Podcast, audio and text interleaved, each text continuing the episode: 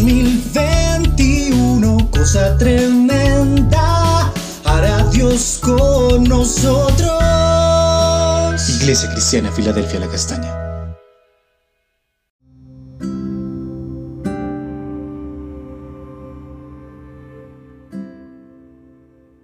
Amada Iglesia, Dios te bendiga. Continuamos con el altar familiar en Juan capítulo 1 y vamos a estar leyendo el versículo 9 al 12 que dice así. Aquella luz verdadera que alumbra a todo hombre venía a este mundo. En el mundo estaba y el mundo por él fue hecho. Pero el mundo no le conoció. A lo suyo vino y los suyos no le recibieron mas a todos los que le recibieron, a los que creen en su nombre, les dio potestad de ser hechos hijos de Dios.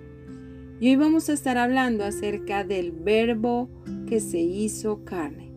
Jesús, la luz verdadera, vino a este mundo. Aunque era el Hijo de Dios, el creador de todas las cosas, se hizo hombre y vino a habitar en el mundo que por él había sido hecho pero su creación no le recibió. Y aunque vino al pueblo de Israel, ellos no creyeron en su nombre. Él dejó todo por amor para venir a brindarles salvación y vida eterna, pero no lo aceptaron. En medio del rechazo, un grupo sí le aceptó, lo recibió en su corazón, creyó en su nombre. Estos fueron llamados sus hijos recibieron su gracia, su favor, no por lo que habían hecho, sino por misericordia, no por la obra de algún hombre, sino directamente por Dios. Y Juan 1, 14 al 16 dice, y aquel verbo fue hecho carne, y habitó entre nosotros, y vimos su gloria, gloria como del unigénito del Padre, lleno de gracia y de verdad. Juan dio testimonio de él y clamó diciendo, Este es de quien yo decía, el que viene después de mí es antes de mí, porque era primero que yo, porque de su plenitud tomamos todos y gracia sobre gracia. En este versículo nuevamente se presenta a Jesús como el verbo, la palabra que imparte vida el creador de todo, como lo menciona Hebreos, quien sustenta todas las cosas con la palabra que tiene poder y tiene todo lo creado en su mano. Este verbo, el creador de todo, vino a su creación y se hizo carne y habitó en medio de ella y fue vista su gloria, gloria como del unigénito del Padre, lleno de gracia y de verdad. Así como lo dice Jesús en Juan 17, 22 al 24. La gloria que me diste, yo les he dado para que sean uno, así como nosotros somos uno.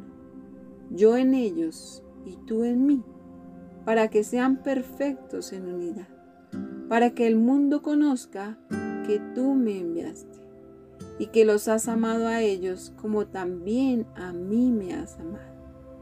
Padre, aquellos que me has dado, quiero que donde yo estoy, también ellos estén conmigo, para que vean mi gloria que me has dado, porque me has amado desde antes de la fundación del mundo. Esa gloria que Jesús tenía nos la dio a conocer y por medio de ella podemos saber que fue enviado por el Padre. Juan reconocía que aunque Jesús había iniciado su ministerio después de él, era mayor que él, era Dios y existía desde antes de la fundación del mundo como Hijo de Dios. Y hoy podemos dar gracias a Jesús por su obra en la cruz por la manifestación de su amor al salvarnos del pecado y la condenación eterna, al ofrecerse por nosotros como el sacrificio perfecto. Gracias Padre por tu gran amor al enviar a tu Hijo Jesús a morir en la cruz por nuestros pecados. Gracias precioso Jesús por tu gracia que nos otorga salvación y vida eterna. Gracias por tu misericordia, por tu bondad, por tu gran amor, por venir a este mundo y hacerte hombre para dar tu vida en salvación por nuestros pecados. Gracias precioso Jesús. Te amamos. Amén. Dios te bendiga.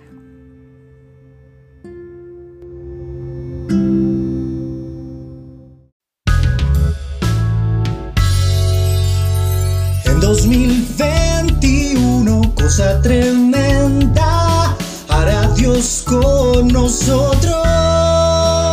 Iglesia Cristiana Filadelfia La Castaña.